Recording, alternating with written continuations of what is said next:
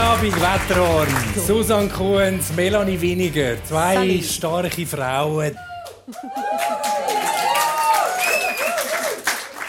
Zwei äh, Städterinnen auf dem Land. Melanie ist, glaube ich, nur zuerst auf Grindelwald gefahren. Wo bist du Das ist nicht wegen mir.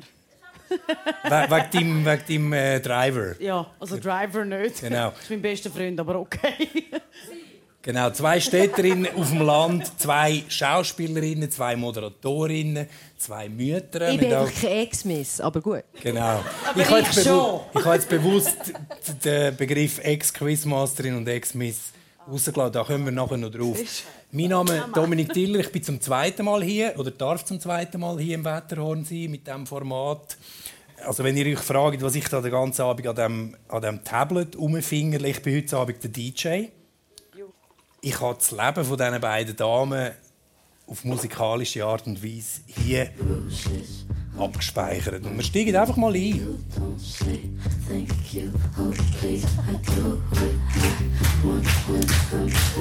Ich bin nicht ich.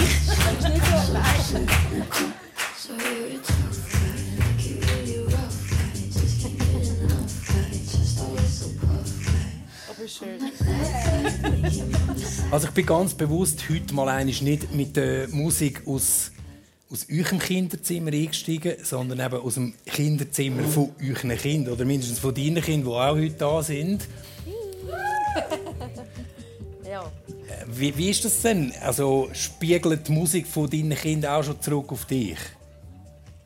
Also ich finde es einfach beruhigend, wenn Kinder zwischendurch auch mehr Musik ablösen, die mir gefällt und wo ich finde, okay, sie haben Geschmack. Und es gefällt auch mir, weil es gibt ja auch viele Sachen, die man nicht versteht. Das ist ja glaube ich, gut so, wenn man diese Sachen so findet, äh, das gefällt mir nicht. Sie müssen sich ja abgrenzen, aber Billie Eilish zum Beispiel finde ich, das ist so eine generationenübergreifende Künstlerin, die irgendwie uns äh, kann faszinieren, aber eben auch die Jungen kann faszinieren und irgendwie ein anderes Frauenbild äh, versucht zu vermitteln erstens und, und eine tolle Künstlerin ist. Und darum habe ich gefunden, yeah, das ist ein, äh, ein gutes Beispiel dafür, dass, äh, dass man von den Kindern etwas lernen kann in Sachen Musik und dass sie ihm tatsächlich auch inspirieren und dass man Sachen kann hören kann, die allen gefallen. Also, ähm, ähm, ähm, ja, wo, wo, wo, mir gefallen, wo ihnen gefallen, das ist etwas Verbindendes. Was hast denn du das Gefühl, Melanie? Ähm, ist das so ein der natürliche Lebenszyklus? Also am Anfang übernimmt man alles von den Eltern, also man, man wird versorgt mit Food, mit äh, Windeln, mit, mit Musik und, und so weiter. Und irgendwann wechselt es, irgendwann bringen Kind Musik, die nachher die Eltern hören. Also ich glaube, es gibt es nicht ein «Meh» gibt's nicht. Mhm. Also ich habe die Musik relativ eins zu eins von meinen Eltern übernommen. Oder mhm. besser gesagt von meinem Vater, weil meine Mama war Beatles. Beatles finde ich auch okay. Aber ich habe so weitergemacht mit meinem Papi. Also er hat mir intravenös mit den Stones angefangen und Fleetwood Mac und all das. Und das ist bei mir eigentlich geblieben. Nichtsdestotrotz habe ich auch Musik von meinem Sohn, die ich cool finde. Nicht alles, definitiv nicht alles, aber auch Sachen, die ich immer noch mit ihm kann hören und tanzen und ich finde doch, das ist etwas Lässiges. Billie Eilish finde ich auch okay, aber ist, mein Sohn hört das nicht.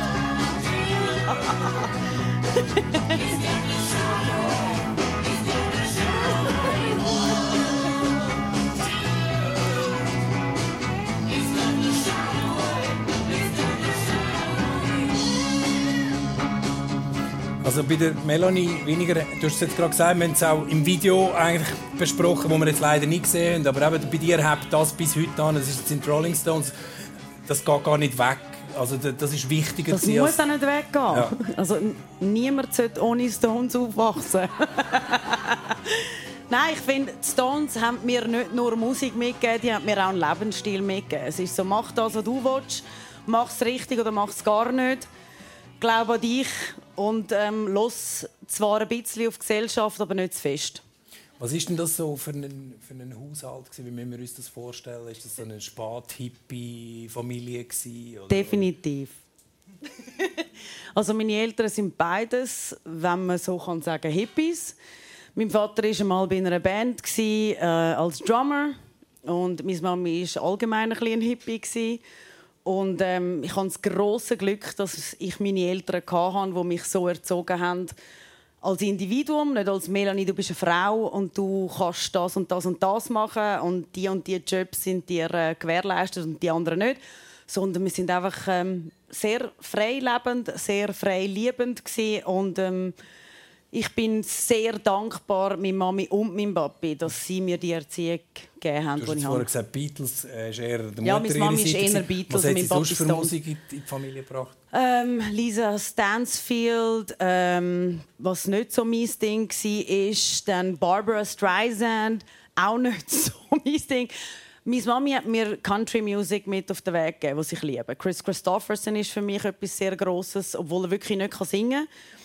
Aber er hat die besten Texte. Also er ist für mich ein Poet.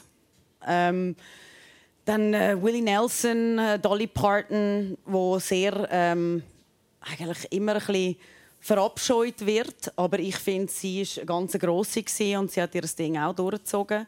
Also Country Music, danke Mami, Rock'n'Roll, danke Papi. Und wir haben vorher gerade beim Nacht noch schnell dein Lippentattoo Kies ähm, bewundert. Sie hat mich vorhin noch gewarnt, der also, bringt im Fall Sachen raus, die dann beim Nachtessen Also Melanie Wiener, Weniger hat ein, ein, ein Lippentattoo ähm, Keith, oder? Das ist wo, Keith, wo, Keith wo? Richards. Zeige, zeige, schnell? zeige. Man, man sieht es nicht wirklich. Seriously? Und, und, das ist ja glaube ich auch nicht, dass man es sieht. Also du hast es gemacht für dich. Ja, da. Keith der Mann von meinem Leben. Und er gehört mir, er weiß es einfach Susanne, nicht. So, so etwas habe ich nicht. Hey, hast du auch irgendwo ein, ein verstecktes äh, Elvis-Tattoo oder so? Nein, eben nicht, aber im Herzen trage ich ihn natürlich. Ja, Elvis, Elvis.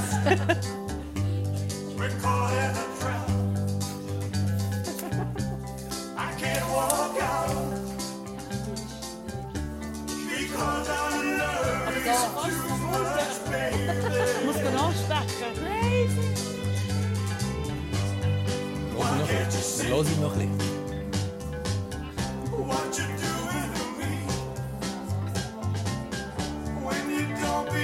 Also wir sind jetzt äh, im Kinderzimmer von der Susanne Kuhns mit dem Elvis. Was kommen ja. da für Bilder, für ja, Erinnerungen? Ich war verliebt.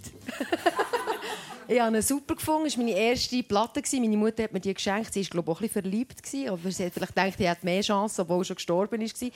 Und ähm, ich habe, einfach, äh, ich habe ihn super schön gefunden, sexy natürlich auch. Und habe die Musik irgendwie anrührend gefunden und habe, mich, habe immer Background-Curly geübt. Ich dachte, ich komme noch mal irgendwie... Also beim Elvis wäre ich Background-Sängerin. Und ich habe das Gefühl, wenn er noch hätte gelebt, wir zwei, wir wären so gewesen. Also richtige Träumereien. Und äh, ich habe erst später erfahren, später ein herausgefunden, dass er, glaube ich, ein, reaktionäres Arsch war.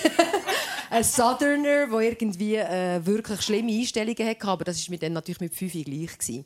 He was my first love, kann man okay. sagen. Und also das ist glaube ich die Musik von deiner Mami, wo, wo auf dich abgefärbt ja, meine hat. Mutter, sie hat die Platten auch Meine Mutter hat mir Elvis quasi vermittelt, Beatles auch übrigens und ABBA. Sie ist aber ähm, recht ärmlich aufgewachsen und ich habe immer, äh, sie ist 1940 geboren und sie hat also mit 20 hat sie eigentlich so gut können die Konzerte schauen, aber sie hat kein Geld gehabt. Und sie hat mir immer gesagt, sie wäre Elvis so gerne schauen, aber sie hat sich das nicht können leisten, vom Bernbiet auf Zürich zu fahren, ein Konzert zu hören vom Elvis oder von den Beatles oder von ABBA, vor allem von ABBA, die sie glaube ich, ich weiß nicht, im Moment der Elvis in Zürich war.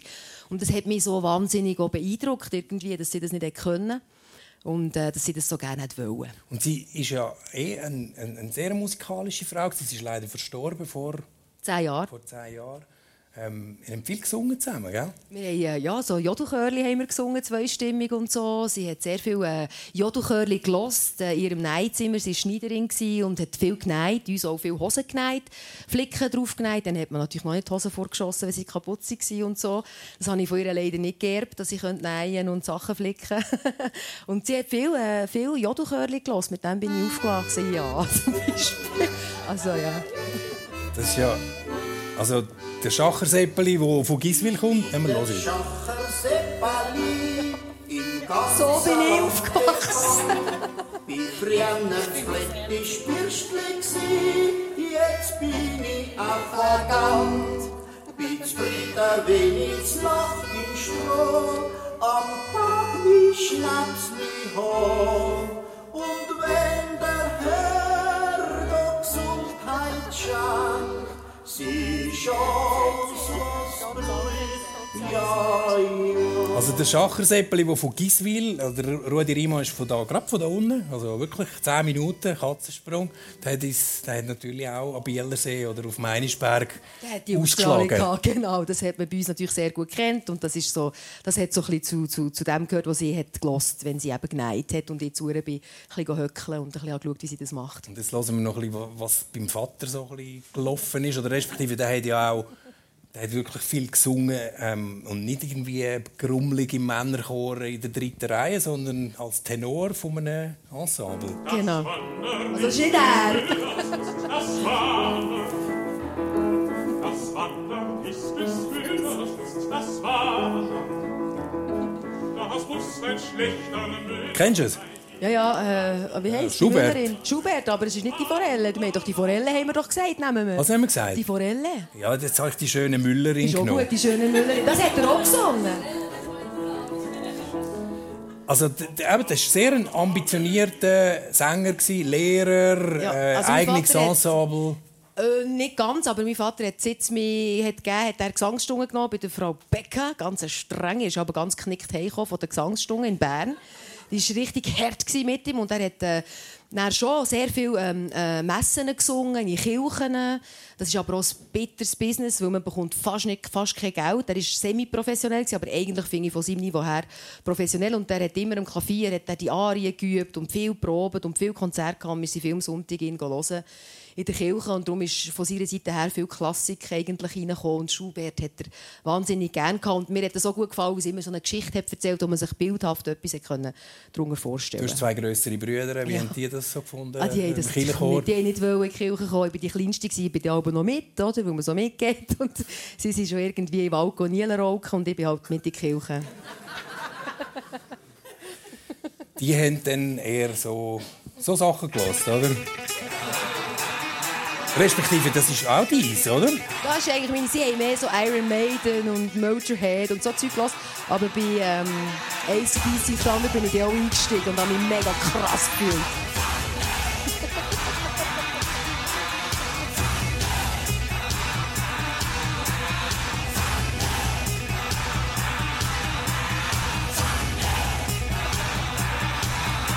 Das war deine erste eigene Platte, gewesen, Das war meine erste CD zusammen mit Roxette.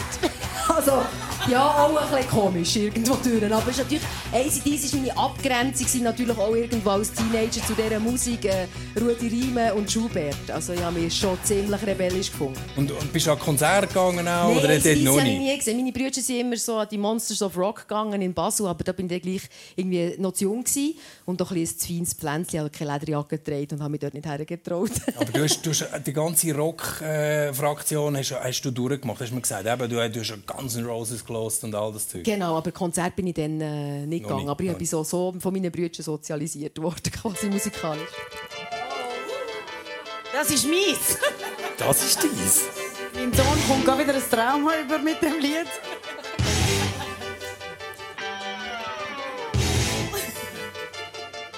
Ich habe fast den Pulli angelegt heute Abend.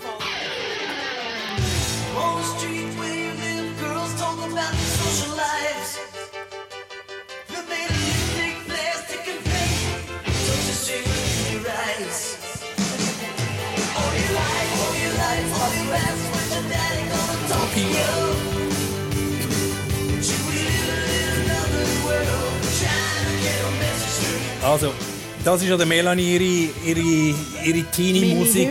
Du bist Einzelkind. Ähm, hast nicht zwei grosse Brüder Also, oder, soviel oder Schwestern, schon, ja. äh, wo, wo dich mit Musik versorgt haben. Wer, wer hat dir denn äh, Bon Jovi näher gebracht oder dich mit Tipps versorgt? MTV.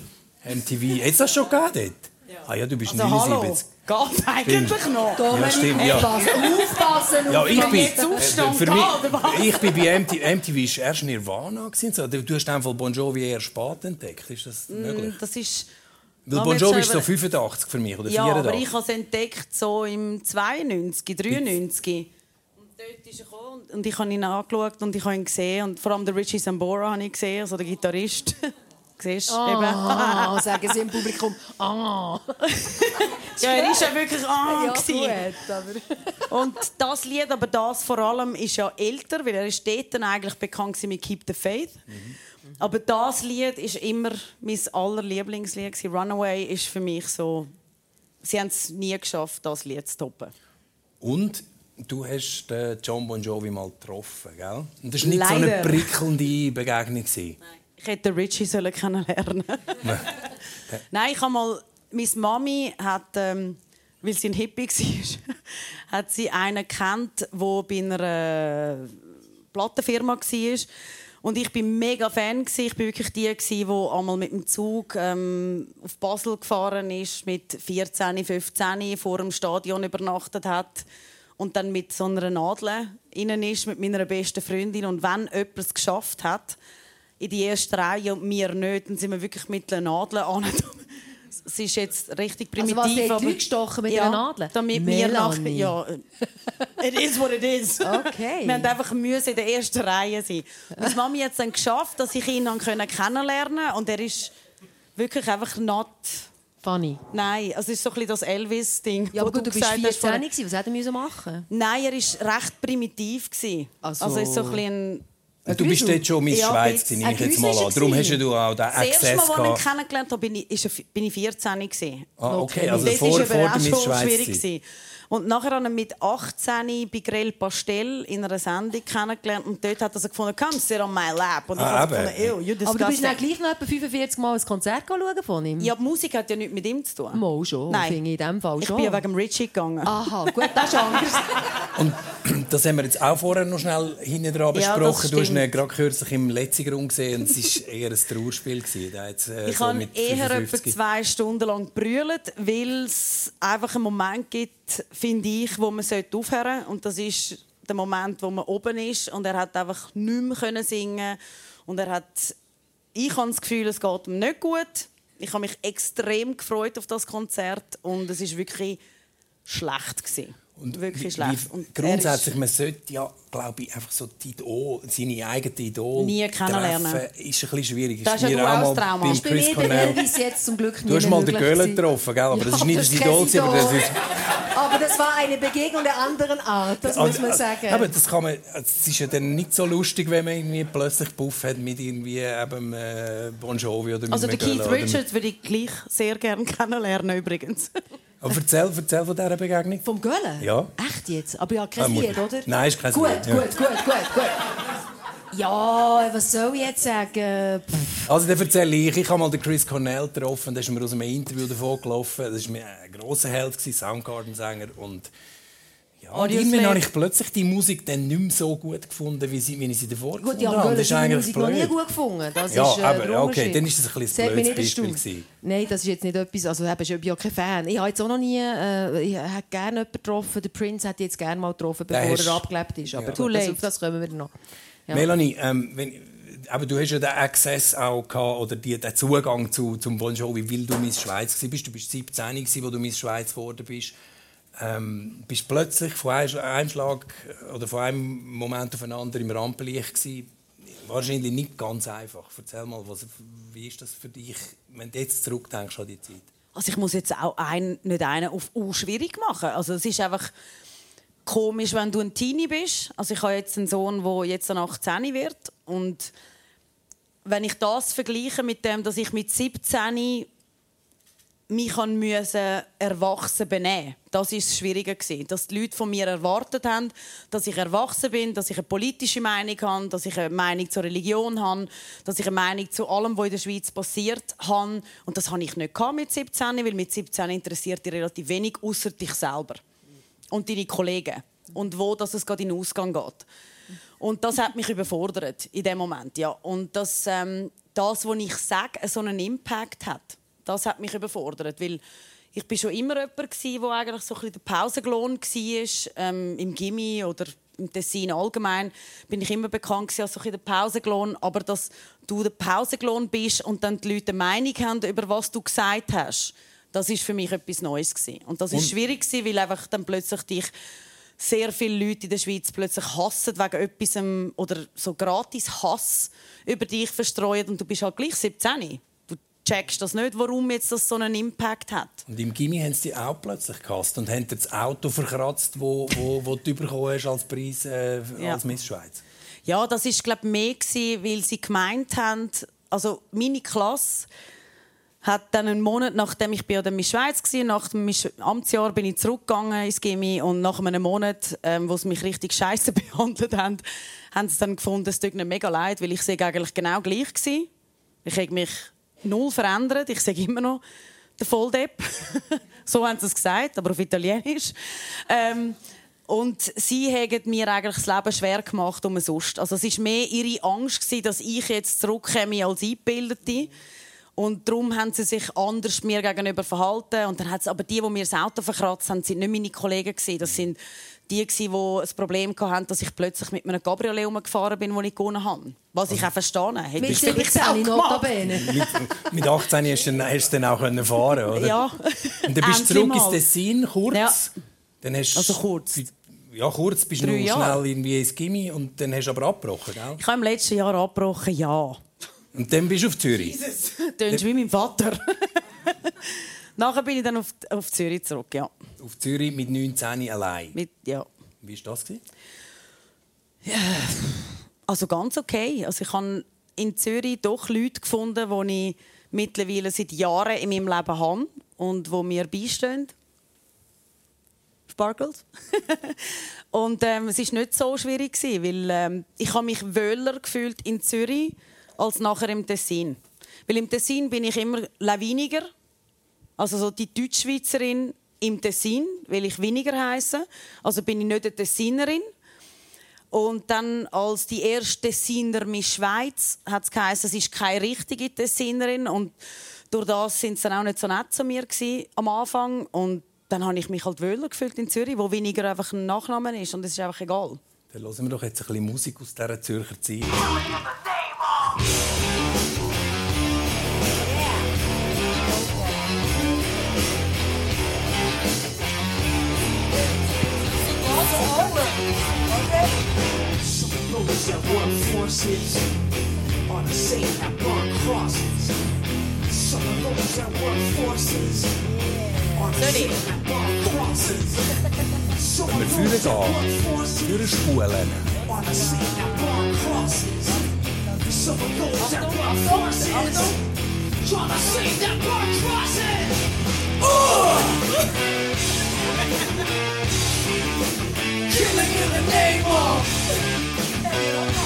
Also so als, als 19-Jährige dann so in Zürich, äh, was hast du denn so eine Art Rebellion nachgeholt, Haufen Partys gefeiert, glaube ich, äh, oder wie war das? Gewesen? Also Rebellion habe ich nicht wirklich müssen starten. Also gegen meine Eltern nicht. Die haben noch viel dümmer da, wo sie jünger waren. Aber Rebellion... Nein, Rebellion war es nicht. Es war einfach ein, ein Ausleben. gewesen. Und ähm, es mich selber finden. Ich glaube, ich bin einfach dauernd so ein auf einem Selbstfindungspfad. Gewesen. Ich finde vor allem Rage Against the Machine hat so etwas ermöglicht, dass man mal so kann bangen und irgendwie die Wut, irgendwie, die man hat, oder zu viel Energie als junger Mensch. Viel, viel Energie, die manchmal irgendwie in der, in der Gesellschaft, wo will man das raus? Wir sind alle sehr angepasst und der Schweizer ist tüchtig und man macht ganz viele ganz gute Sachen und man schaut zueinander. Und das war irgendwie so eine Möglichkeit, gewesen, mal eine Wut rauszulassen, die man vielleicht hat. Man weiß gar nicht gegen was, aber es war so ein Ventil. gewesen. Und gerade so, weißt du, du bist ja eben das Mädchen, das 17-jährige Hübsche mit dem Krönchen. Nein, das wo bin ich nie gewesen, sorry. Du bist nicht gewesen, aber ist, denn, ist denn das so ein bisschen auch ein, ein, Gegen, ein Gegenentwurf eben zu dem, dass du irgendetwas hast müssen repräsentieren, eben irgendwie überall lächeln und mit einem Krönchen da sitzen und du bist eher mit der Lederjacke auf dem Töff ähm, mit Nein, ich Rage glaube, Against ist-. Nein, ich glaube, also musikmäßig bin ich immer meine Schiene gefahren. Das ist schon so gewesen. Es hat Momente gegeben, wo ich meine Weiblichkeit definitiv haben müssen in den Hintergrund stellen, weil so das ähm, Label Tussi, Miss Schweiz gleich Tussi, ähm, das ist da gewesen. und wenn man so jung Miss Schweiz wird und man weiß, man ist kein Tussi, dann will man so die Weiblichkeit noch mehr in den Schatten stecken. Also ich Aber, glaube, also du bist dann eher maskulin unterwegs gewesen. sehr, ja. Also ich bereue es jetzt auch. Also ich finde jetzt auch ab und zu hätte ich doch mich selber viel mehr können ausleben lassen statt jetzt die ganze Zeit irgendwie noch mal eins dümmer tun und noch mal mehr irgendwie Was heisst nochmal eins dümmer tun? Wie dumm hast du denn da? ja schon saublöd teilweise also mir hat man eine Weile lang schon gar nichts mehr können sagen und dann habe ich das Gefühl gehabt, jetzt muss ich rein Auch mal Ja, ja. Er schlägelt, Ja, ja. Ja, ja. Aber das hat mir mein Papi beigebracht. Also von dem her ist alles, könnte ein Philipp weniger anrufen, er ist schuld. Aber mit Rage Against the Machine, übrigens, finde ich, ich habe schon gewusst, gegen was. Bei mir war es wirklich gegen Gesellschaft. Gewesen. Ich habe so gefunden, so Gesellschaft hinterfragen, hat mir so den Drive gegeben bei Rage Against the Machine. Und ich weiß nicht, ich bin an einem Konzert, es war nicht Rage, es war Deftones. Und dann bin ich mit einem der Cesar, der war von Celtic Frost, der Drummer früher. Und dann sind wir an einem Konzert und dann sind wir Stage diven. Und dann sind zwei Typen nebendran gestanden und die haben dann gesagt, hey, das ist doch weniger. Und dann so, nein, die würden das nie machen. und der Cesar und ich haben uns kaputt gelacht. Also eben, das, Eben, man würde einfach- man würde an einer Miss Schweiz das auch Genau, geben, und das ist eben das Problem, das man Moshpit- allgemein in der Gesellschaft hat, finde ich. Dass wenn du in der Schweiz bist, darfst du nicht Heavy Metal hören. Du kannst nicht irgendwie gerne TÜV fahren. Es muss dann so ein bisschen genau in die Schranke hineinpassen von einem Mädchen, das gerne rosarot trägt. Jetzt sind wir schon bei der ersten, oder nein, nicht bei der Kann ersten, schon so bei der gern. dritten Parallele. Oder? Du bist auch sehr, sehr früh weg. Also du bist vom Tessin auf Zürich, du bist noch früher in die USA. Jawohl. Als Austauschstudentin. Genau. Jetzt äh, hören wir schnell ein bisschen Musik aus dieser Zeit. Das ist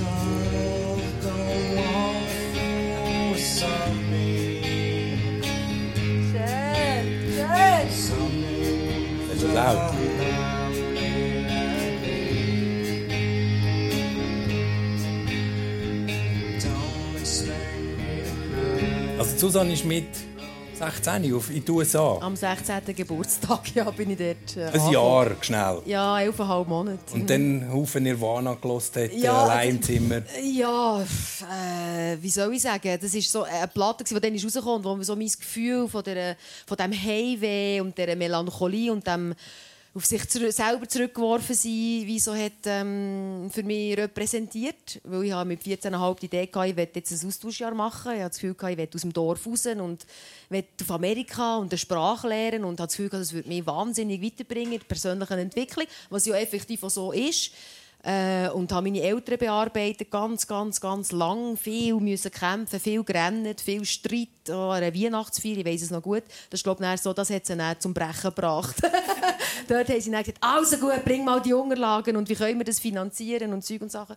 Und dann bin ich mit 16 auf Alabama gekommen. Südstaaten. Alabama. Ja, wo ich Dummerli, Landei. Auf dem Anmeldeformular hat es geheißen, wo möchten Sie gerne hin? Und ich dachte, ja, wenn wo es ein bisschen warm ist, ich in den Los Süden. Angeles. Nein, Los ich Angeles. Süden.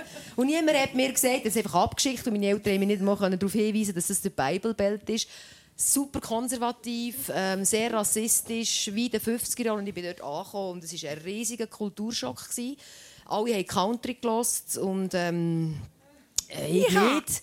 Und alle, es war wie in den 50er Jahren. Die Mädchen waren super, super aufgemacht. Die einen, Cheerleaders, wir waren die Footballplayers zusammen. Und die anderen sind einfach wie äh, die dicken Wüsten mit den dicken Wüstenbuben. Die Schwarzen sind nie dran im Unterricht, wenn sie die haben aufgestreckt Man hat alles mit dem Auto gemacht. Alle Läden, alle Schüstrigen, irgend, irgendwelche Häuser waren runtergekühlt auf 4 Grad. Ich habe nichts verstanden am Anfang, weil die haben so einen krassen Slang.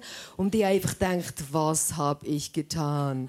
Und habe natürlich gefunden, jetzt kann ich nicht zurück. Weil ich habe jetzt irgendwie anderthalb Jahre lang gefeitet. Und dann ist die Platte von Nirvana die ich kennt hatte, von äh, «Smells Like Teen Spirit». Und dann ist die Unplugged-Platte rausgekommen.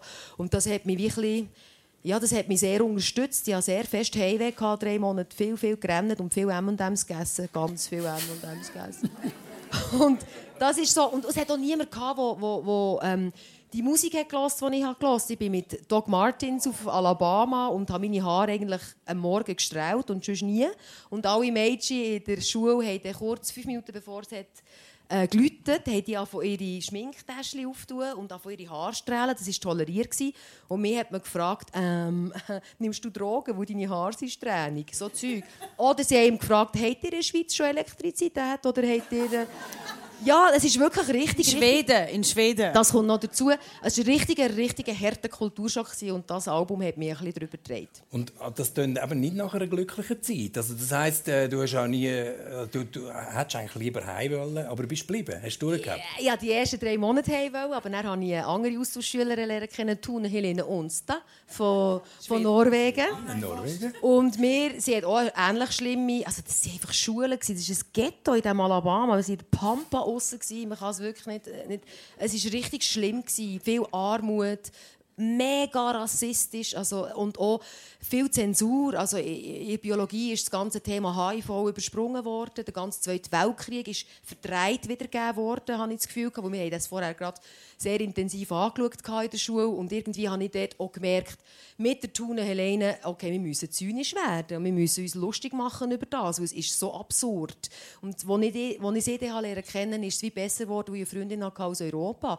Aber es ist traurig genug, dass ich eigentlich dort mit, mit Amerikanern keine Freundschaft schließen konnte, weil es ist so weit entfernt war. Es war so eine Zeitreise gewesen irgendwo durch. Bist du froh gewesen, als du wieder zurückgekommen bist? Ja, einfach müssen abnehmen. ja, dem und dem. Ja. Get up, stand up. Stand up for your right. Get up, stand up. Stand up for your right. Glaube, das war dann so ein bisschen später, gewesen, zurück in der Schweiz, zu Biel, im Gaskessel, irgendwelche Partys. Äh, Im Ang alten, Get up, stand up, Bob Marley. Genau, viel, äh, viel äh, Reggae-Partys. Ich habe einfach die Freiheit geliebt, als ich wieder bei kam. Dass ich auf mein Velo kann steigen kann, dass mir niemand sagt, oh, take care, you're gonna get shot in the forest, don't walk. Es war alles so super, super krass gewesen in Amerika. Wir konnten nichts allein machen, sonst ist mir gerade erschossen worden.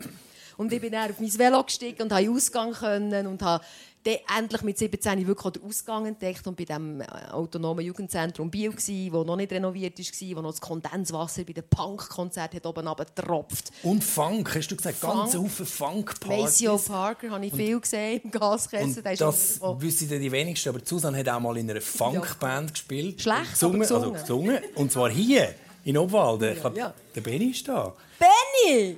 Ist es so schlecht gewesen? Gell, schon. Ah, hört doch auf. Also in Obwalden, in. Sachsen, bist du Sängerin in einer Funkband. Ja, nicht Das ist nie in der Glückspost oder in der Schweizer Illustrierten. Ich glaube nicht, oder? Ich weiß es nicht. Das ist jetzt ein Primeur quasi heute Abend.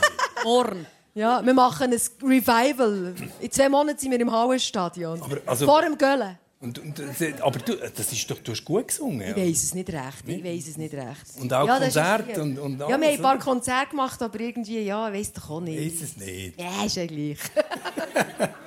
ist ja gleich. Ich habe es auf Also, gemacht. singen, Schauspielern, moderieren, einfach ein Naturtalent. Ja, auf wer hätte dich eigentlich gefördert? Wer hätte dich, wer, wer hätte dich zu, zu so einer... Seeland, Ruhe von der Natur. Alabama. Gefördert. Also, ich meine, meine, meine Eltern, mein Vater war Sänger, sie hat selber in einer Theatergruppe gespielt, in einer sehr an, also ambitionierten Laientheatergruppe mit Profiregisseuren. Meine Mutter hat auch ein Flair gehabt für, für die hat früher auch Theater gespielt, hat viel gesungen. Sie waren einfach musisch, sie haben mich mehr musisch gefördert als vielleicht jetzt sportlich oder so etwas. Und ähm, ich einfach, seit es mir geht, habe ich einfach gewusst, ich will das. Ich will auf einer Bühne, in welcher Form auch immer. Und dann findet man halt raus, versucht Sachen zu machen. Und merkt dann manchmal, ja, eben vielleicht singen, ja, ich weiß nicht recht, dann müsst ihr jetzt Gesangsstunden nehmen. Und äh, ich war auch ein bisschen faul manchmal. Und, und, also nicht nur, muss man sagen. Ich habe schon, schon Sachen. Du hast ja sogar Schlagzeugstunden genommen, später mal. Mit Stöckelschuhen manchmal sogar. Bin ich sogar mit Stöckelschuhen in die Schlagzeugstunde, hat sich der Lehrer sehr äh, also, gewundert darüber und irgendwie hat er es lustig gefunden. Ja, ich habe recht viele Sachen, verschiedene Sachen ausprobiert und manchmal ist es ein bisschen mein Problem, dass ich nicht, nicht bei der Liste geblieben als Schuh. Melanie, Musikkarriere auch mal ein Thema für dich? Oder ein Instrument spielen, singen? Ich wollte mal Schlagzeugerin werden, habe dann auch Stunden genommen am Music Institute in Los Angeles und ich bin extrem nicht koordiniert. Nicht koordiniert, Nein. also jetzt auf... Ich habe zwei Sachen, die nicht funktionieren als Schlagzeugerin. Koordination ist nicht mein Ding und ich habe Aggressionen. Also es ist meistens so fünf Minuten gegangen und dann sind Sticks irgendwo durch den Raum geflogen und dann hat auch der Lehrer gefunden, I think this is not your thing. Grundsätzlich Musik hast du dann eigentlich auf der Seite gelassen. Tanzen, Musik. hören. Ja. Ich date Musiker, ist okay. Gut. Stimmt, ganze Haufen. Kommen wir nachher noch dazu. So viel sind es im Fall nicht, Jadi. Ja, warte jetzt mal. Stress, Campino, ah, okay. Also zwei. Zwei, Big gut. Deal. Ich bin 40, ich bin 41. Stimmt, also, gut, gut. Oh, gut. Gut. Wir, wir sind schon wieder bei den Parallelen, oder? Wir haben beide äh, Hast du auch den Campino datet? Stress bin ich nie zusammen, gewesen, muss ich sagen. Stress. Nein, ihr habt Stress, beide Ich sehr früh das Rampenlicht erlebt. Äh, Susanne ist äh, mit, auch mit 19 bist du beim UPS, Schweizer Fernsehen, also im Jugendprogramm, Auch die Matur habe ich gemacht, auch das Gimmi abgebrochen. auch das Gimmi abgebrochen. Ja, Mann. Ja, Mann. Entdeckt worden. Von wem eigentlich? Der Manni Hildebrand, muss man sagen. Also ich bin dann... Äh, ja, so... Äh, soll ich jetzt die Geschichte erzählen? Wirklich. Also, Du musst sie nicht ich sage dir, wenn ausführlich, aber- Ja, nicht ausführlich, ich weiß schon. Wir haben ja keine Zeit. Also, ich habe mich einfach mal beworben für irgend so Jugendfilme mitspielen, wo ich immer auch Schauspielerin werden Und dann ist das zu spät abgeschickt worden und grottenschlecht gewesen. Und dann bin ich so in eine Moderationsschlaufe, in ein Casting reingekommen und dann mit dem Manni Hildebrand angerufen, ich soll doch kommen. Und dann hatte ich eine Gymnasiumskrise hinter mir und gefunden, ich mache jetzt die Matur. Okay, ich mache die Matur. Und habe ihm abgesagt, ich komme nicht, ich mache jetzt Matur. und dann haben wir nach drei Wochen wieder angerufen und gesagt, sie möchten mich gleich gerne sehen. Und ich gefunden, okay, ich gehe. Und dann habe ich diesen Job bekommen, dann habe ich meine Eltern wieder bearbeitet, habe ich ja schon gekämpft von Amerika. Aber sie haben gut reagiert und nachher bin ich, habe ich gesagt, jetzt muss ich auch, äh, habe ich mich beurlauben im Gymnasium und bin dann auf, äh, auf, auf Zürich in ein 12 Quadratmeter Studio gewohnt und habe voll arbeiten. Genau, wie 19, 19, äh, nicht ganz im gleichen Jahr, aber einfach 17. 17 auf Zürich. Zürich. Mit 19. Zürich genau. nicht, aber doch eigentlich schon, weil Genau. Tessin hast du nicht so viel Jobs. Zürich ist Susanne, schwierig. 19, in ein Einzimmerstudio und dann es etwa so tönt bei dir auch.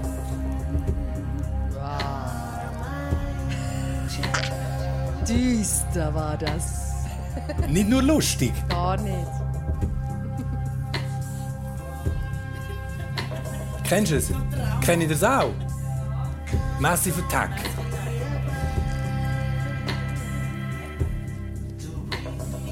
Aber das zeigt, äh, zeigt ja auch, also es eben, es sind nicht fröhliche Zeiten gewesen, nur. Wenn man so ein 19-jähriges Mädchen aus, aus Meinisberg, äh, in Zürich allein, Ja. müssen wir noch ein bisschen hören.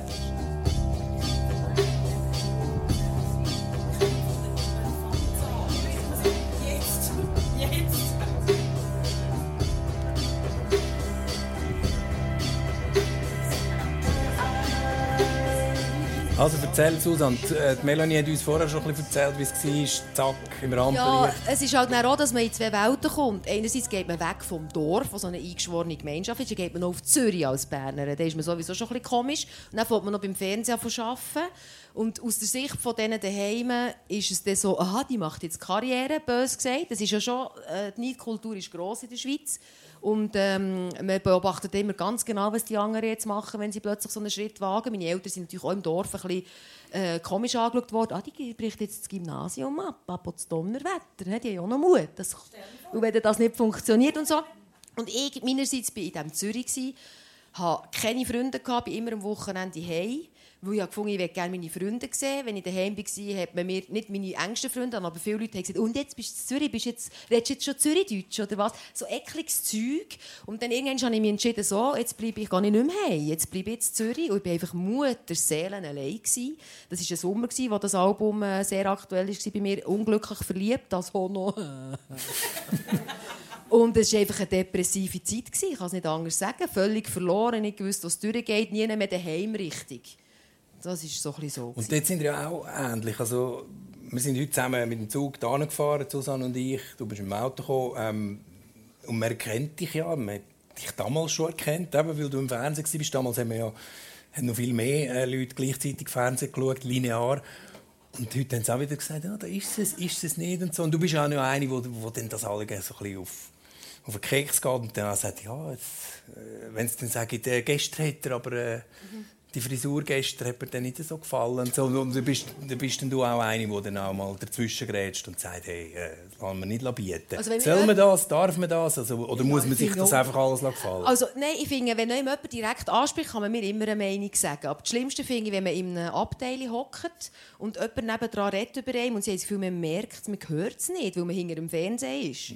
Und dann, wenn sie dann über einen reden und sagen, du, die sieht aber ungeschminkt wirklich nicht so gut aus im Fernsehen, ist auch noch lange aber der Maske. Schau jetzt, hat gar nicht so schöne Haare, wie ich gedacht.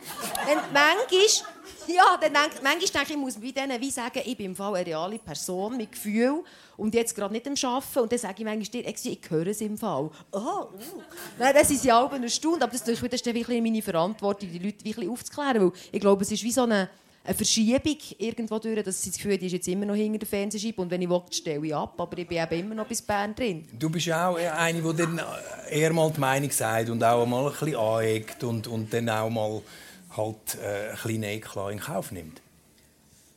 Bei mir muss ich ganz ehrlich sagen, wenn sie über mich schlecht redet, kann ich es handeln. Wenn es mein Sohn ins Thema involviert oder Freundinnen, Freunde von mir involviert, dann rebelt es. Aber wenn jetzt jemand von mir sagt, ähm, was, die eine, was hat sie letztens gesagt? Du siehst am Fernsehen viel besser aus als live. Ja, so Sachen hört man viel. Ja, dann habe ich gefunden, ja schön, wenigstens sehe ich am Fernsehen gut aus. Du nicht. Ich finde, ihr seht, ich, ich finde, nein, also... sie sehen viel besser aus Ja. in real als am Fernsehen. Beide. dem zu tun, aber das hat spielt ja keine Rolle, wie man aussieht am Ende. Aber das stimmt schon. Es ist schon manchmal, die Leute sagen einem so Zeug, wo du denkst, ja, that's part of the job, offenbar. Aber man denkt manchmal so, also, jetzt wirklich, hat sie mir das jetzt gerade gesagt? Es tut ja... Es tut Äh, ja mir hat mal eine gesagt, mir Also- hat, was auch gut gewesen, mir hat mal eine gesagt, wo wir sie Kleider einkaufen, kleine Anekdote.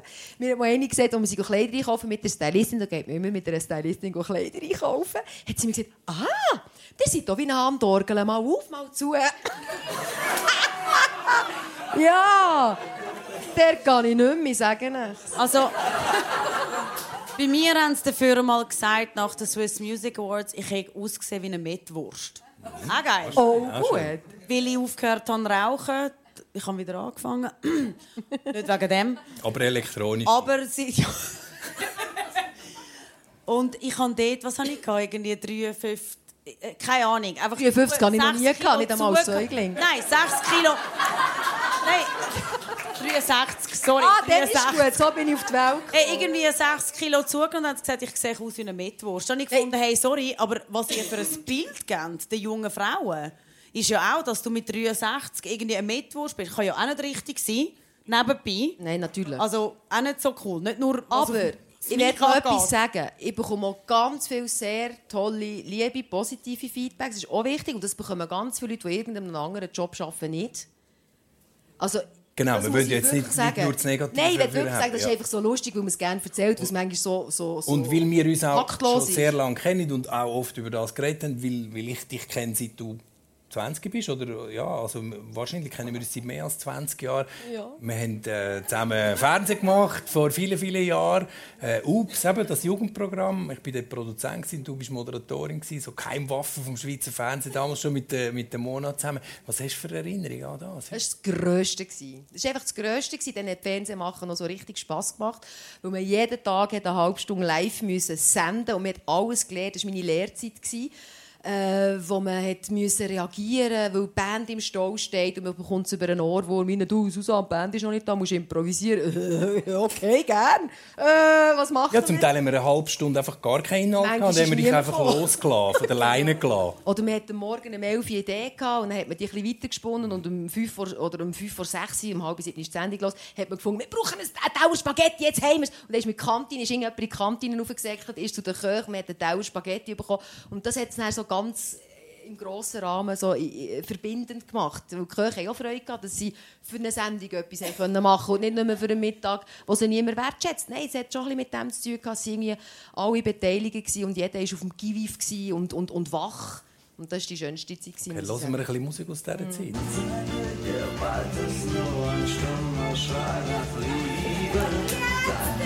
Ja, ja, Melanie. Ja, Melanie. Das war auch ich. Nicht, nicht so dies. Nicht so dies.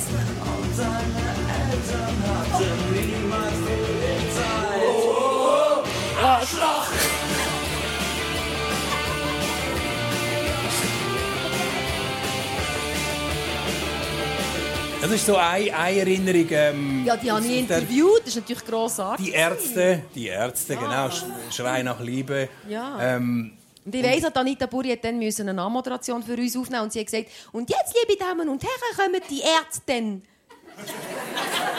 und wir haben uns noch wochenlang haben wir uns darüber lustig gemacht. also, also das ist die Ärzte, also Mehrzahl von Ärzte Die gleich. Ärzte, oder?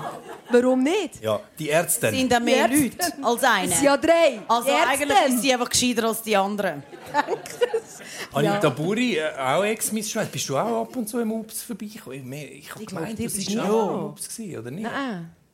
Nein, Nie? Nie? Aber Nein, im ich Schweizer glaub, Fernsehen schon etwa die. sehr wenig. Ja, Melanie ist ein bisschen auf der Blacklist, habe ich Ja. das Gefühl. Ist es Sie polarisiert Weil man mich mich zu nicht kann, fest. es heisst, es heisst, mich kann man nicht kontrollieren. Ja, das ist eben schade, das ist ein Armut. Ich habe glaube ich ein bisschen Angst, mich in Ja. Doch, ist so. Ich darf amigs zum Schawinski. Ja, wenigstens. Aber auch er wird ruhig. Also von dem her ist okay.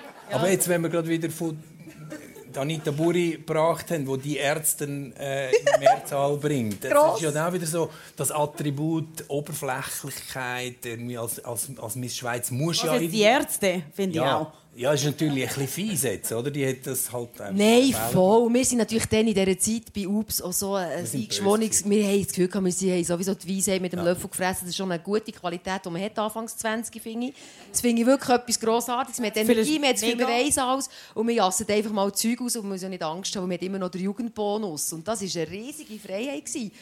Aber nur schnell, weißt du, eben die Oberflächlichkeit, die man an Missen oder so immer wieder äh, andichtet, ähm, mit dem hast du ja auch in dem Sinn müssen äh, abfinden oder gegen das ankämpfen immer wieder. Oder du, du hast es dann gemacht eben mit der frechen Schnorren. Nein. Nein. Es ist nicht eine freche Schnurre, es war einfach meine Schnurre. gewesen. Das ist eben etwas, was ich nie verstanden habe, warum das als frech bezeichnet worden ist, weil ich als Frau eine Meinung habe. Danke. Wenn es ein Mann gewesen wäre, hätte es wahrscheinlich nicht frech geheißen, dann wäre es einfach, das ist seine Meinung. Ähm, ich habe auch nicht dagegen angekämpft. Das mit dem ähm, Rosarot anlegen und so ist einfach nicht mein Ding gewesen. Und ich glaube, dort ist der grosse Fehler, der passiert ist, Ex-Miss Schweiz ist auch wieder eines von diesen Kästchen.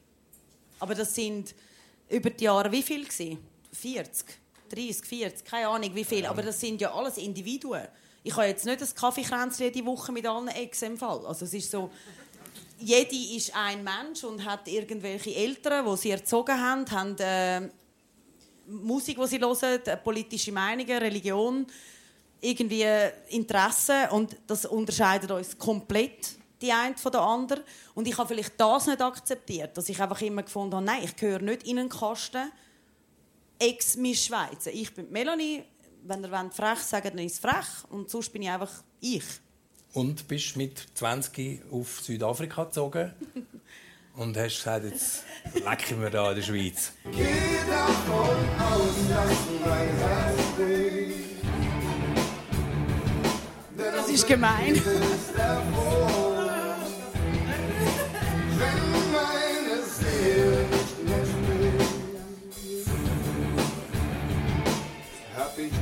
diesen Kampf verloren. Söhne Mannheims. Söhne Mannheims, das hast du mir angegeben, das war so die Zeit gewesen, mit 20 äh, weg von der Schweiz, ein Jahr oder so in Südafrika gemodelt. Also ich hätte sollen drei Monate weggehen, gehen modeln, ja. Ich habe einfach gefunden, weg. Ähm, und bin dann nach neun Monaten zurückgekommen. Also das Umgekehrte von der Susanne. Du hast, bist li Ja, lieber ich habe länger mich geblieben. dort völlig gefunden. Also ich würde auch morgen wieder auf Südafrika ziehen, wenn ich könnte. Mein Sohn muss jetzt noch seine Ausbildung fertig machen. Und dann gehe ich sehr wahrscheinlich auf Südafrika wohnen. Und warum, warum, hast, ähm, warum bist du nicht Topmodel geworden? Oder warum hast du nicht irgendwie den Weg wollen? Zu klein bin und zu dick. Klein und dick. Aber du hast, Basically. du, hast eine erfolgreiche Modelkarriere angestrebt oder hast es gar nicht wollen? Oder Nein. haben wir dir gesagt, nein, das, das Nein, ich nicht? könnte es. Also ich hätte es nicht können, ganz ehrlich. Ähm, und ähm, Südafrika ist auch nicht eine erfolgreiche Modelkarriere. Südafrika ist Katalog. Dort verdient man Geld. Und danach gibt es erfolgreiche Modelkarrieren. Das wäre dann Mailand und Paris und das. Das habe ich, das habe ich auch probiert. Dort bin ich dann irgendwie mit 47 Kilo heimgekommen, weil sie mir gesagt haben, mit 47 Kilo müssen noch 5 Kilo abnehmen. Und dann habe ich gefunden, ihr spinnt alle. Und dort bin ich heimgekommen und hat mich wirklich Carina Berger und meine Mami und mein Papi haben mich angeschaut und gesagt, du siehst krank aus. Und dort habe ich spätestens dann, irgendwie mit 19, habe ich gemerkt, hey, das geht nicht. Also das kann nicht normal sein. Dort liest niemand das Buch. Dort sind irgendwie alle nur am Watte essen, wo sie Orangensaft dünkeln. Ja, it is what it is.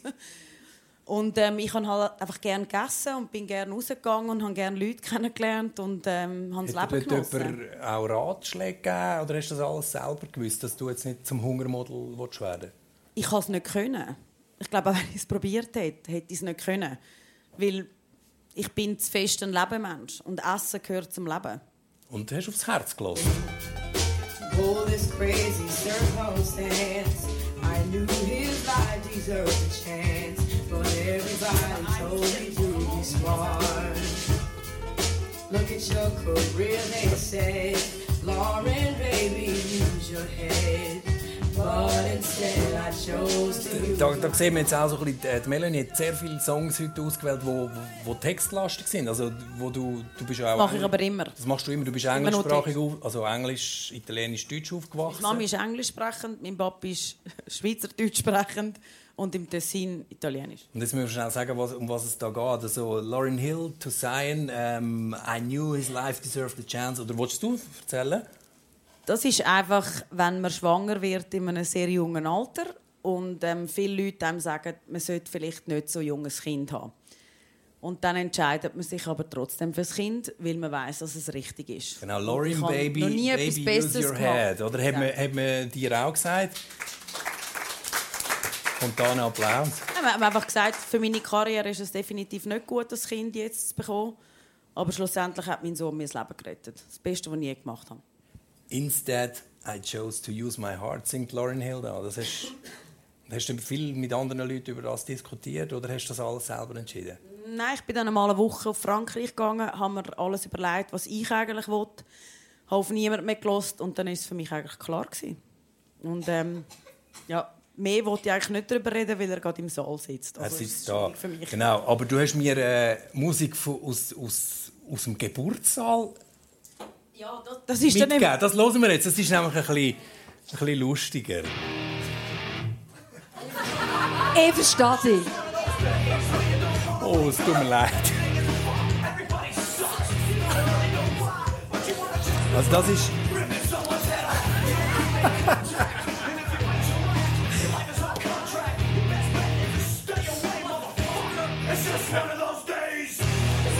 Also das, ist ja, das ist ja speziell. Die Melanie Winiger hat mir gesagt, das ist die Musik, die im Gebärsaal gelaufen ist. ist es auch. Limp Bizkit, Ja. Sturzgeburt. Darum habe ich in viereinhalb Stunden... Ja.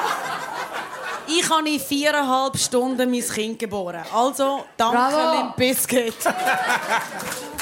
Nein, ich weiss noch, ich bin wirklich in den Kreissaal gekommen und dann haben sie mir so Café del Mar laufen lassen. Und ich habe gefunden, so habe ich drei Tage und es gibt einen Kaiserschnitt und ich drehe durch. Und dann hat, ich hatte Glück, gehabt, dass ich eine Hebamme hatte, die so eine coole Baby war. Ich habe einmal glaub, und dann hat sie gefunden, reiss dich zusammen.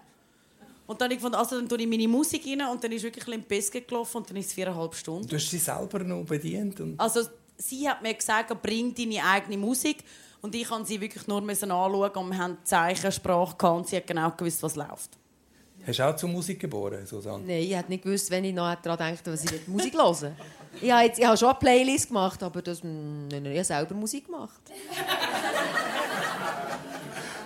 Susanne hat ihren, ihren Sohn, der auch da ist heute Abend, Ja. äh, in Paris geboren. Ich glaube, nicht in einer Privatklinik. gell? Mal, mal, mal, mal. Schon? Weil die, die öffentlichen Spitäler waren überfüllt und sie haben mir gesagt, sie haben keinen Platz. Mm.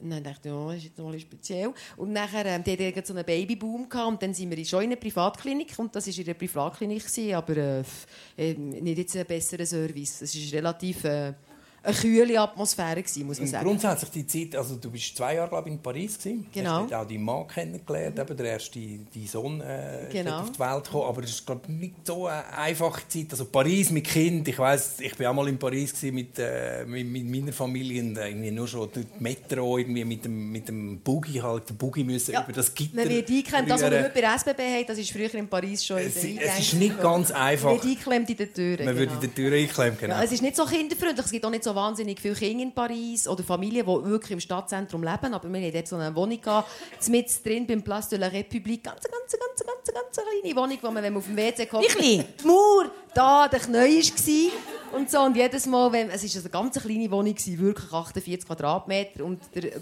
Bübel hat äh, im Gang geschlafen und dort hat das Parkett immer geknarrt. Und ich immer gewusst, wenn ich in der Nacht auf das WC müssen, Scheiße, es knarrt und dann erwacht er wieder. Und genau so war es jedes Mal. Gewesen.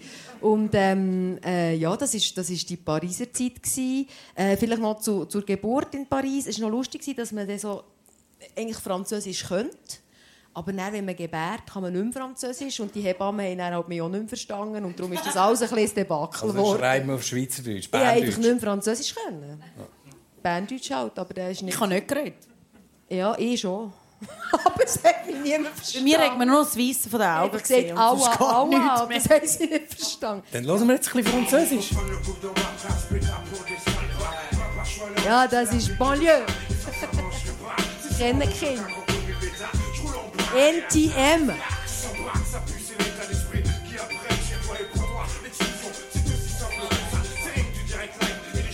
Also Banlieue Paris. Mein Mann ist in der Pari- Pariser Banlieue aufgewachsen mit solchem Sound in einem harschen Umfeld. Zum Glück aus einer, ihrer, ihrer, ihrer intakten Familie, aber in einem ganz anderen Umfeld als ich in Meinisberg, mit eben im Wald ein bisschen sein, ein bisschen höckeln, ein bisschen feuerlen. Und so, das war ganz eine andere Geschichte. Wie er ist äh, als junger Mann durch die Banlieue gelaufen und das ist so ein ganz neues, eine neue Dimension, die sich mir eröffnet hat, eigentlich. Durch das. Und dann bist du aber irgendwie schnell mit einem kleinen Baby lieber in der Schweiz. Ja, nach einem Jahr haben wir beide gefunden. Ich glaube, er hat mal den Zürichsee gesehen und hat gefunden, «Hm, ist jetzt schon noch gut. Und, äh, die Wiesen sind schön und äh, ich habe ich hab viel in der Schweiz gearbeitet. Ich bin viel während dieser Zeit schon schwanger, aber auch mit dem äh, Baby im Babybjörn in TGW ko Events moderieren und arbeiten, manchmal im Nachtzug, manchmal im TGW, der dann noch sechseinhalb Stunden gegangen ist. Ein riesen, riesen, also viel hin und her pendelt und irgendwie hat es sich dann wie ergeben, dass wir beide haben gefunden wir gehen jetzt in die Schweiz. Ähm, was war die Frage schon wieder? Ja, du bist zurück in die Schweiz. Ich bin, wir sind zurück in die Schweiz gekommen, genau. Und haben- Melanie hat den umgekehrten Weg gemacht. Etwa in dem Alter, wo dein Sohn glaub, so zwei, dreijährig war, hast du gesagt, ab, wir, gehen, wir gehen auf Los Angeles und dort äh, die Schweizer Boulevardpresse hat aufgekühlt und gesagt, jetzt reißt sie ihn aus dem, aus dem Umfeld raus. Aus dem Schulsystem mit anderthalb. Ja, es war eineinhalb. Er hat mega brüllt. My gift is my song, and this one's for you. And you can tell everybody this is your song. It may be quite simple, but now that it's done, hope you don't mind. I hope you don't mind that I down the words. How wonderful life is while you're in the world. Der Elton John, Your Song. Warum hast du mir diesen Song angegeben? Das weißt du, musst gar nicht so doof fragen. Ja, aber sie weiß es jetzt nicht. Das ist eines der vielen Lieder, die ich meinem Sohn gewidmet habe. Weil es einfach ähm, ja, erklärt, wie es mir geht, seit es ihn gibt. Schon lange. Und du bist eben auf das Los Angeles und bist dort wie lange gewesen? Zweieinhalb Jahre waren wir. gewesen. Mit einem kleinen, mit einem kleinen Ein Baby. kleines Böckli. Und wir haben es extrem cool. Gehabt. Und ähm, er findet immer noch, er will zurück auf L.A. Also offensichtlich hat es ihn positiv geprägt. Und äh, ja, es war nicht einfach. Gewesen. Ähm, es war wirklich gewesen, alleinerziehende Mutter, ähm, schnell einmal Kind in den Rucksack packen und los. Aber wir haben es gut gemacht. Und wir haben's, ähm, ich bin dann am Abend ähm, in die Schule gegangen, bis um 11 Uhr am Abend, aber da hat er schon gepennt. Oder Also am Nachmittag- Schauspielschule, oder? Ja, in die Schauspielschule bin ich gegangen. Und, ähm, und am Nachmittag war er dann in der Spielgruppe. Gewesen. Und da habe ich geschaut, dass ich nicht zu viel weg bin, Und ähm, sonst sind wir Sachen unternehmen. Paradise Und in der Schweiz hat es dann geheißen, eben, die Melanie Winiger ist im Ausland und äh, irgendwie ist eh nur die Ex-Miss und, und, und äh, dabei hast du eben dann später ja, im Ausland, in Deutschland, eine, eine erfolgreiche Schauspielerkarriere gehabt, Schauspielerinnenkarriere. Hätte dich das gekränkt, dass man dich immer wieder so ein bisschen als eben die Ex-Miss... Äh, Nein, ich glaube, du hast es vorhin richtig gesagt. Also es gibt so eine Kultur, so eine Neidkultur in der Schweiz. Oder so eine Abmachkultur allgemein, dass man die eigenen Menschen vom eigenen Land die ganze Zeit muss abfedern, verstehe ich einmal nicht. Und ich glaube, wir haben sehr viele Künstler in der Schweiz, die sehr talentiert wären und ihren Weg würden machen, wenn man sie nicht von Anfang an in einem sehr fragilen Stadium in ein Bein nicht würde irgendwie abschneiden dann würden wir auch Weltstars haben, so wie Schweden. Aber bei dir ist es natürlich auch noch so ein bisschen verschärft, gewesen, weil du hast ja immer die, die Promi-Beziehungen gehabt, eben die Celebrity. So ein Brunz. So ein mein Brunz. erster Freund ist Emanuele Belenka, der ein Versicherungsmensch ist. Ich bin jetzt mit dem Reto Hitz von der Swisscom zusammen. Also das ist irgendwie so... Melanie, weißt, ich nicht. rede von, von, von Mediengeschichten. Wir haben sogar der Stress. Strelani haben wir glaube gesagt Ja, bei dir, oder? ja. Oder dann der Aber Campino. der, also, oder dann, der muss ich jetzt Julio. doch sagen, wie es war. Der Stress, hat, wo ich ihn kennengelernt habe, hat ihn noch niemand kennt. Weil Libere ist sechs Monate nachher rausgekommen. Also in dem Moment habe ich einen Rapper kennengelernt, wo wir zusammen ein Video gedreht haben. Wir haben uns lässig gefunden, wir haben uns verliebt. Und dann bist du halt mit einem Musiker zusammen. Ich glaube, es hat auch mehr mit dem zu tun, dass du in einem Umfeld bist, wo du halt mit gewissen Leuten zusammenkommst und dann lernst du die Leute kennen. Ich habe mal mit Lenny Kravitz ein Interview gehabt, da in Hast du auch mit ihm eine Beziehung gehabt? Nein, warum als, eben, warum als Celebrities oder Prominente sich oft gegenseitig quasi ähm, vereinigen. Und äh, er hat gesagt, ja, das hat damit zu tun, dass, dass, wir, äh, dass, dass ich, wenn ich eine Frau kennenlerne, sie mich meistens schon kennt und, äh, oder meint, mich zu kennen. Und das kennst ja du auch. Wenn du einen Mann kennenlernst, dann kennt er dich meistens schon vorher, oder? Also kennen tut er mich nicht, nein. Nein, er meint dich zu Er kennen. meint, dass er mich kennt, ja. Und nachher kommt er auf die Welt. nein, also... Ich finde jetzt nicht, dass wenn man zwei Beziehungen gehabt hat, die man kennt, dass es dann heisst, also... Und Dann hören wir doch jetzt ein bisschen Musik aus so einer Promi-Hochzeit. Ah, nein, das ist dann gar nicht mehr so. Der nein, das ist kein Promi. Ja, das ist der Reto Hitz von der Swisscom. Das ist die Musik von der Hochzeit von der Melanie Winiger. Kennst du?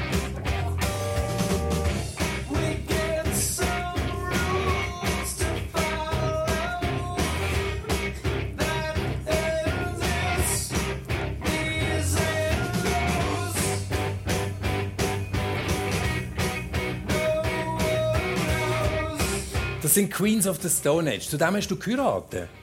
Also zu Metallica sind wir reingelaufen und zu Queens sind wir rausgelaufen. Und Queens ist wirklich für mich in der jetzigen Zeit die beste Rockband, die es gibt, mit Foo Fighters.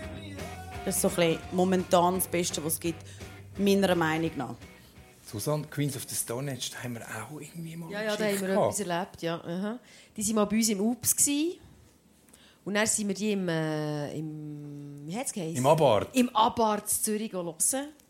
Und ich habe mich dann gerade an diesem Tag getrennt von meinem damaligen Freund. Ich habe nichts gegessen den ganzen Tag, ein paar Bierchen hinterher. Mit Joy etwas gehabt.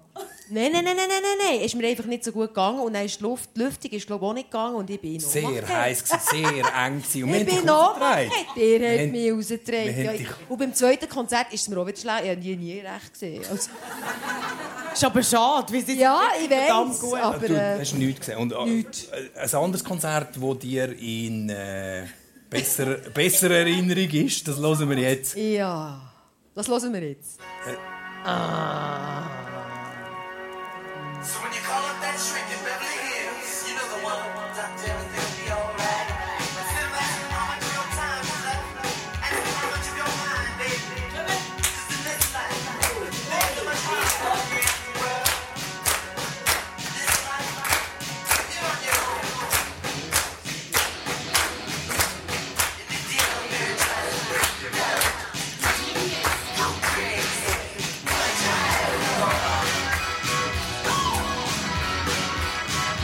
Ja, der Prince. Ja, der Prince. Ja. Hallenstadion, oder wo? Hallenstadion, ich weiß nicht mehr, wann ist das? gewesen? 2000 und Ja, der war x Zwei, Mal im. Hallenstadion. Und meistens hat er dem Kaufleuten nur einen noch ein After. After Äh, genau, aber äh, ich, dann, ja, ja, aber dann ist nicht, äh, bin ich auch noch gewesen, aber ist nicht. Gut, hast du noch eine Geschichte dazu? Also nein, ich erzähle mal. He? Gut, also der Prince, ein Freund von mir, hat gesagt, ah, ich gehe den Prince schauen und so. Der hat den schon auf dem Radar gehabt, aber ich habe jetzt nicht daran gedacht, dass man den könnte schauen könnte. Ich weiß nicht wieso. Und das war das grossartigste Konzert, das ich je gesehen habe, weil eben, du hast gesagt, der Genius, und das hat sich alles so gezeigt. Also wir haben erstens wüst vorgekämpft, gelbögelt, etwa sieben Meter vor, noch Nadel, Ellbogen. etwa sieben Meter vor der zehn Meter vor der Bühne und der Typ ist einfach so grossartig in allem, was er macht. Er ist Orchesterdirigent, der hat alle im Griff auf der Bühne. Ist eine riesen, fette, knackige Band. So viele Schlagzeuger und Bläser und Bass und einfach alles, was man hat halt auf einer Bühne als Prince. Und dann ist er ein toller Tänzer. Er, er, er singt wie ein Engel und gleichzeitig wie ein richtiger, richtiger nasty Dude. Und er ist so charmant und man verliebt sich in ihn, wenn er lächelt. Und er ist so arrogant. Er ist alles gewesen. Er hat die ganze Palette hat er abdeckt. Eine riesen Nummer. Und ich bin, wir hätten dann überhaupt keinen Alkohol können trinken an diesem Konzert. Aber ich kann mich erinnern, dass ich irgendwann nur noch gekreischt habe, weil ich richtig high war. Man, Und- man hat keinen also- Alkohol dürfen trinken, weil er es verboten hat. Nein, nein, einfach überhaupt mal. ah, Ich weiß nicht, warum man keinen Alkohol können trinken Eine Zeit lang. Vielleicht wegen ja, Prince, Vielleicht wegen ihm, ich weiß es nicht. Es hat mich wahnsinnig. Nur Fentanyl. Fentanyl intravenös, das hat es gegeben. Jeder war mit, seinem, mit, seiner, mit seiner Stange neben sich. Gewesen. Es hat mich einfach wahnsinnig beeindruckt und ich habe gefunden, Kunz, du bist einfach ein kleines Schissli. Das ist ein richtiges Genie. Und das ist auch gut, so etwas zu erkennen. das ist auch gut. Leider tot, richtig- leider, leider tot. gestorben. Wie so viele. Black hole sun, won't you come? Wash away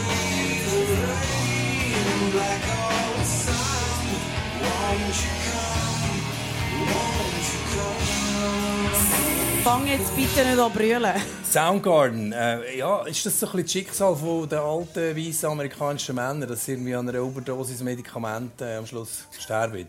Nein. Äh, du, Ja, also Chris Cornell ist, hat sich am Schluss glaub, noch aufgehängt, aber das ist schon auch... Äh, Also ich verstehe es jetzt noch rein so vom, vom. Bekanntheitsgrad her, verstehe ich noch, wenn man durchdreht, wenn man weltweit, weltweit bekannt ist. Ich bin jetzt noch froh, ist das jetzt bei mir nur in einem gewissen Segment schweizweit und nur in einem gewissen Segment. Es gibt zum Glück immer noch Leute, die mich nicht kennen. Ich bin sehr dankbar dafür. Okay, Und die Chris Leute- Cornell ist ja der, also Soundgarden ist ja der Melanie ihr, ihr Wunsch, ganz ein grosser oder wichtiger Musiker für dich. Ja, ich hoffe, du musst nicht anfangen zu brüllen wegen dem. Nein, äh, Du hast ja das Trauma mit ihm. Aber ich finde, man kann auch das trennen. Eben, ich habe ja den Gian Bon Jovi auch kennengelernt, der war auch ein Pisser. Sorry. Aber wegen dem heisst Schön gesagt, Melanie. Das Schön gesagt, denke ich mir. Ja, aber wegen dem macht es ja nicht die Musik schlecht. Der Mensch hat ja nichts mit der Musik in dem Moment zu tun. Musik hat er ja gemacht, wenn er allein ist. Und ich glaube, es hat auch viel damit zu tun. Du weißt ja nie, wie die drauf sind. Das sind ja auch Menschen. Eben wie mir vorhin gesagt haben, du bist ein Mensch, vielleicht hast du einen schlechten Tag und du hast vielleicht den Chris Cornell an einem schlechten Tag. Ich wollte jetzt einfach an das glauben. Ähm, ein Mensch, der so Texte schreibt und ähm, so eine Stimme hat und so Lieder für uns da gelassen hat, auch nach seinem Tod, der muss eine gewisse emotionale Intelligenz haben. aber schon ein Drama, dass so viele grosse Künstler schlussendlich und, und eben nicht irgendwie glaub, im hohen Alter irgendwann einfach nicht mehr, Also der- nicht mehr mitkommen. Und Keith Richards ist lebt doch- immer noch. Aber es ist doch ist ist letzten irgendwo verständlich, wenn man, wenn man in dieser Dimension bekannt ist und eine Projektionsfläche ist für die ganze Welt, Mhm. dann wird man ja auch einsam, oder? Weil alle Leute haben schon das Gefühl, sie wissen etwas und sie projizieren etwas auf einen und lernen einen vielleicht nicht so schnell neu kennen und wem vertraut man und wer meint es gut mit ihm. Das ist schon noch, ich finde, das ist äh, nicht, äh, zu vernach also, das ist, das ist nicht äh, zu vernachlässigen, dass das sehr ein Herzschicksal ist, obwohl man von hat, sie sind Stars und sie kennen alle, aber das ist, macht, glaube ich, sehr einsam. Oder? Nicht? Weltweit bekannt sein will das nicht. Nein, ich auch nicht. Wirklich nicht. No. I'm good. Also, als Bond-Girl vielleicht schon, aber jetzt bin Nein, ich eben genau als das nicht. Nein, dann hast du einen Film und nachher nie ein mehr. anderes Bond-Girl? Eins, das wiederkommt. Ja. Das Erste. Das Erste, Ah, natürlich das nachher erste, was dabei ist. also Susanne zeigt, dass man auch ohne Drogen kann Ja, genau. feiern Wo ist die? Kuchen, Wo? ist die Sprach... Nein, Häusli bauen, schau.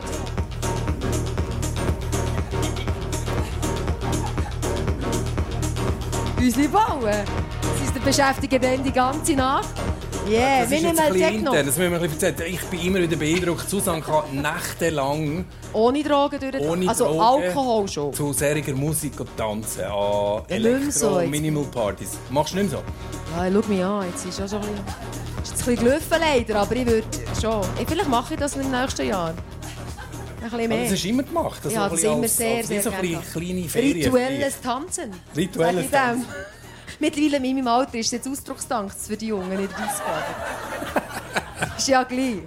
Ich habe früher auch im Gaskessel zu Biel die älteren Leute sehr bewundert, die einfach hey, loslassen, loslassen, loslassen. Ja, weil es ist etwas Gesunges. Tanzen ist so etwas unglaublich Gesunges und wir machen es alle viel zu wenig. Und du es machst es viel. Und Ja. du ja auch, oder? Ähm, dein Mann ist DJ, Techno-DJ. Aber äh, du, du bist nicht so an Techno-Partys, glaube ich. Weder gewesen noch. Ja, wie Jetzt. tanzt ist denn Einfach nein. Partys einfach bangen. Marschbett. Ja. Ah, So rumgumpen und Gumpen du gerne. schwitzen und Headbangen und am nächsten Tag tut's Nackenschmerzen, nein, weh, muss ich ganz ehrlich sagen. Es hat schon früher weh da. Nein, früher. Oh! Nein. So mit Das hat 20. doch schon früher weh, Nein, mit 20 Headbangen. tut nichts weh, finde ich. Aber irgendwie mit 40 findest du so, ah, doch, Moshpit. nochmal eine andere Liga.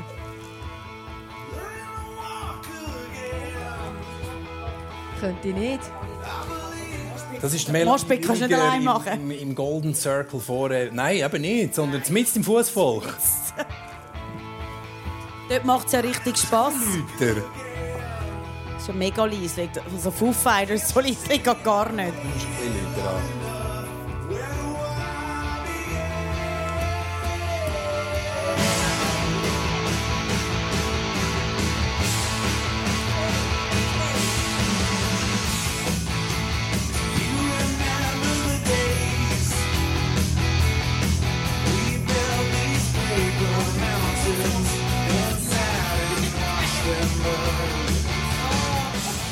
Das sind Foo Fighters. Ähm, ganz wichtige Band für dich im Heute und Hier und Jetzt, oder? Ja. Dave Grohl war früher bei Nir- Nirvana. Übrigens. Nein, nein, nein, nein. Nirvana war gar nicht mein Ding früher, aber ich glaube weniger wegen der Musik, sondern weil alle Nirvana gehört haben und ich bin damals Bon Jovi gewesen. Und mich haben sie immer in der Schule verarscht, weil ich, die haben immer gesagt Giovanni Bon Giovanni. Und ähm, Die sind schon eigentlich einfach dumm. Nein, aber sie haben dann einfach so Giovanni Bon Giovanni und alle haben Nirvana gelost und es ist so ein bisschen gemein gewesen, weil alle haben dann gefunden, Grunge heisst Zähne putzen und eine Ratte. Nein, das stimmt Doch, jetzt bei uns schon. Punk, Also bei uns ist es wirklich Und so. Gewesen, hier? Die haben eine Ratte Ah, die im Bulli innen gehabt. Keine Ahnung von Grunge. Das ist aber unsere Grunge-Schiene, man hat eine Ratte. Ja, aber dabei. excuse, Smells Like Teen Spirit ist zwar... Ja, Smells Like Shit aber ist man gewesen. Nein, nein, nein, nein, nein. Aber Dominik, ich weiss nicht, du bist, du bist der Ich Musikexperte, bin aber Grunge. das Album, das kann man immer noch hören und man kann es mit den Kindern hören. Aber das meine ich. und Es, Das es meine ist ich. so ein, Es hat ja, kommerziell, okay, einfach aber es gefunden, hat funktioniert. Es hat Was sie etwas... projiziert haben, hat für mich nicht funktioniert, weil sie haben einfach Zähne geputzt, sie haben so gefunden, Sie, wir sind das- mega also Rebellen, weil wir hat Zähne Zähne putzen und eine Ratte in der Schule dabei Courtney haben. Love hat es eigentlich So, es ist einfach grusig und du stinkst aus der Schnur. Okay, und der, der Dave Bon Grohl... Jovi kann ich Zähne putzen, muss keine Ratte dabei haben. Der Dave Grohl- Rock'n'Roll. So, aufhören aus! Der Dave Grohl ist so ein bisschen der... Das ist nicht der Kurt Cobain, wo, das ist der Der ist Everybody's. Darling. Alle Nein, finden der ist eben nicht ah, Er ist cool. viel cooler. Er ist angepasst, Melanie. Du, Ganz don't fuck with...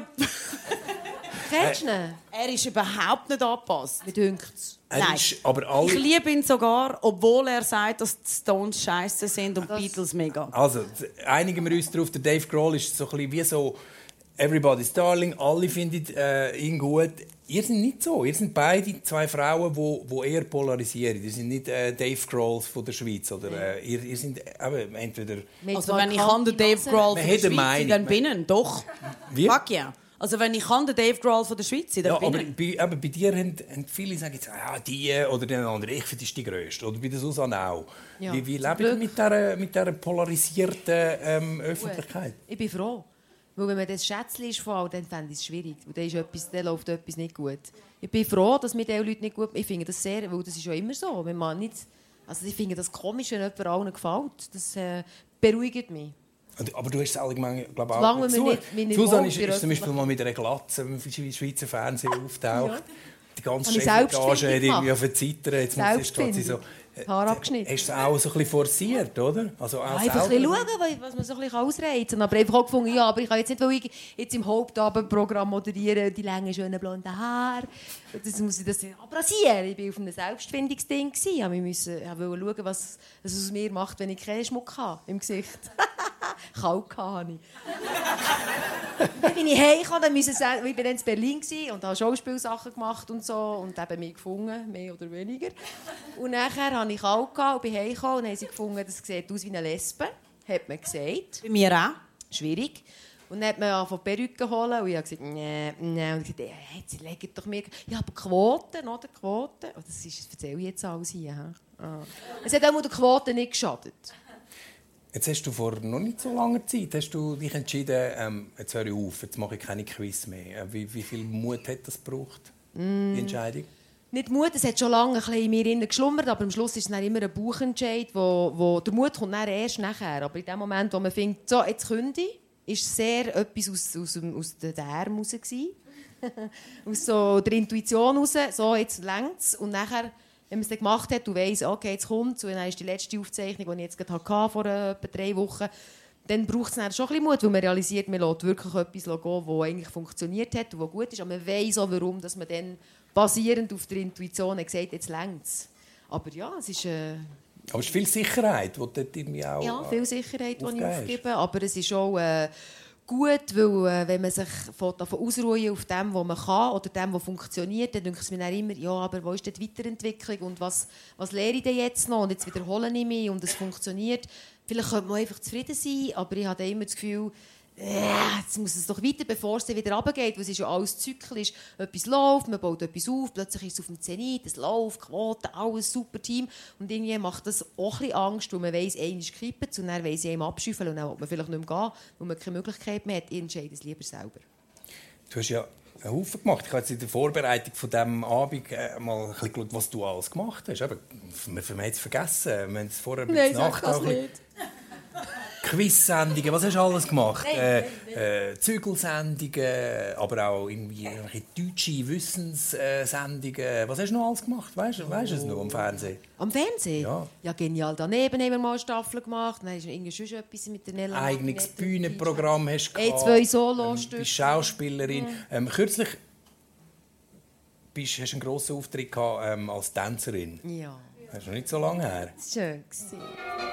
Gewesen. It was a teenage wedding and the old Gott. wished him well.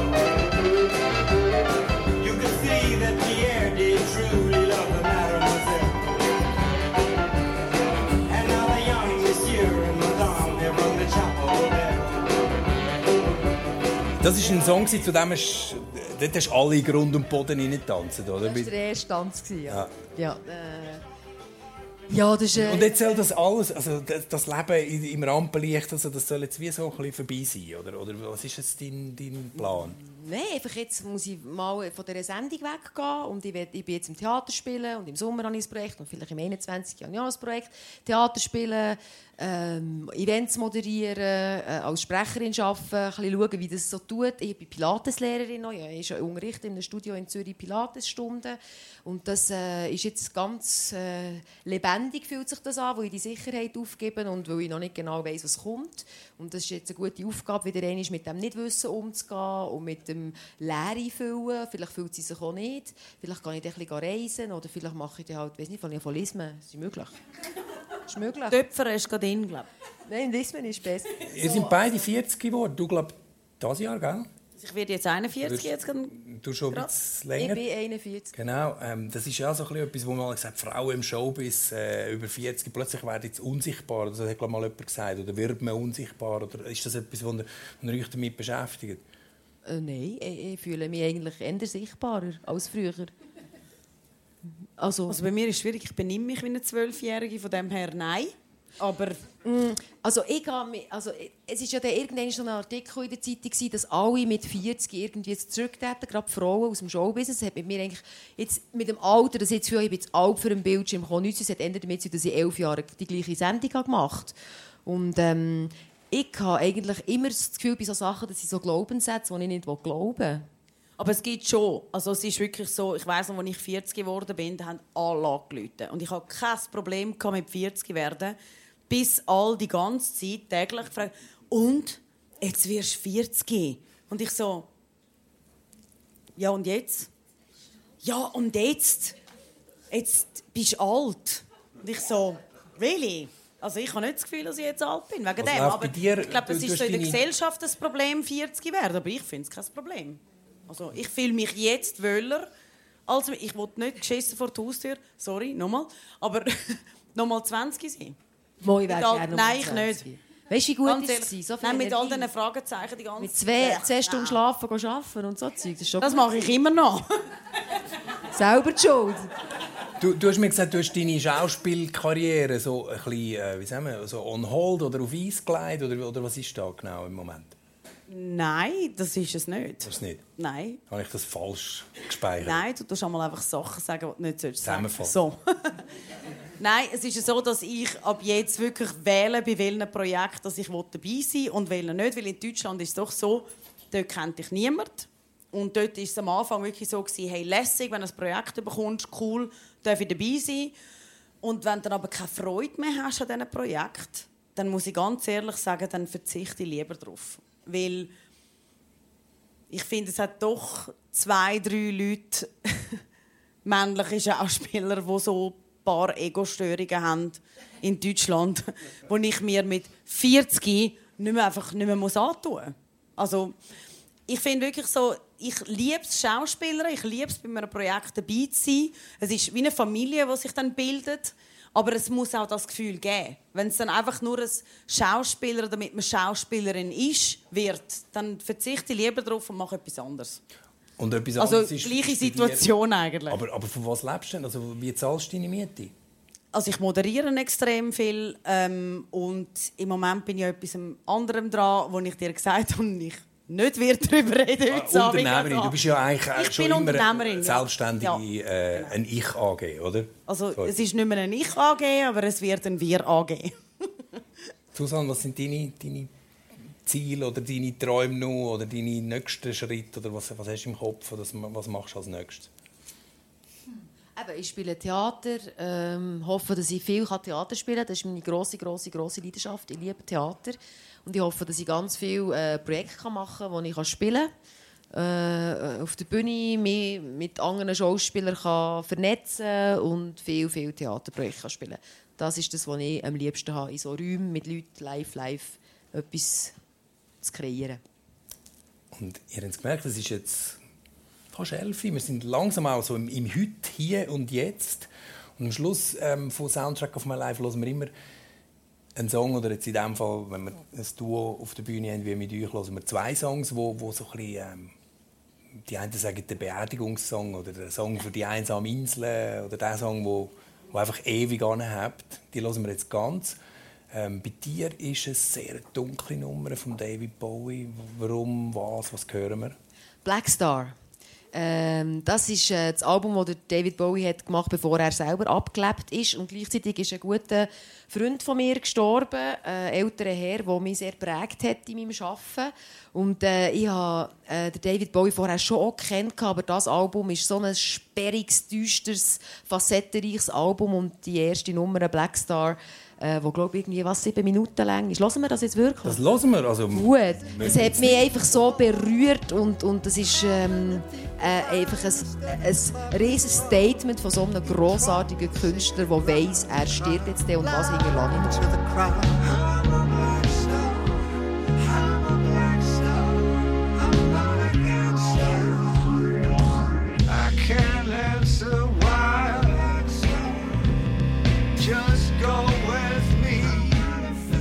dir ist es äh, eher eine fröhlichere Nummer. Also ein bisschen ein One-Hit-Wonder, aber mit der, Nicht fröhlich, weiß ich nicht. rein, rein musikalisch. Weiss, Also wenn man auf den Text hört, also eben, ich bin so ein Textmensch. Text ist es überhaupt nicht fröhlich in dem Sinn, aber es beschreibt das, was ich würde mitgeben wenn ich sterbe und die Leute an meiner Beerdigung stehen. Goo Goo Dolls sind es, gell? Mit was? Iris. Iris. Gut, dann hören wir doch das ganz. Kennst du ihn? Ich habe gehört, ah. Übrigens, die ganzen Songs äh, gibt es dann auch. Es gibt eine Spotify-Playlist. Es gibt auch einen Podcast von diesem Abend, den ihr äh, ab morgen oder übermorgen könnt herunterladen könnt. Ich bedanke mich äh, beim Team vom Wetterhorn, bei allen, die da waren. Und natürlich bei der Susanne Kunz und bei der Melanie Winiger. Vielen Dank.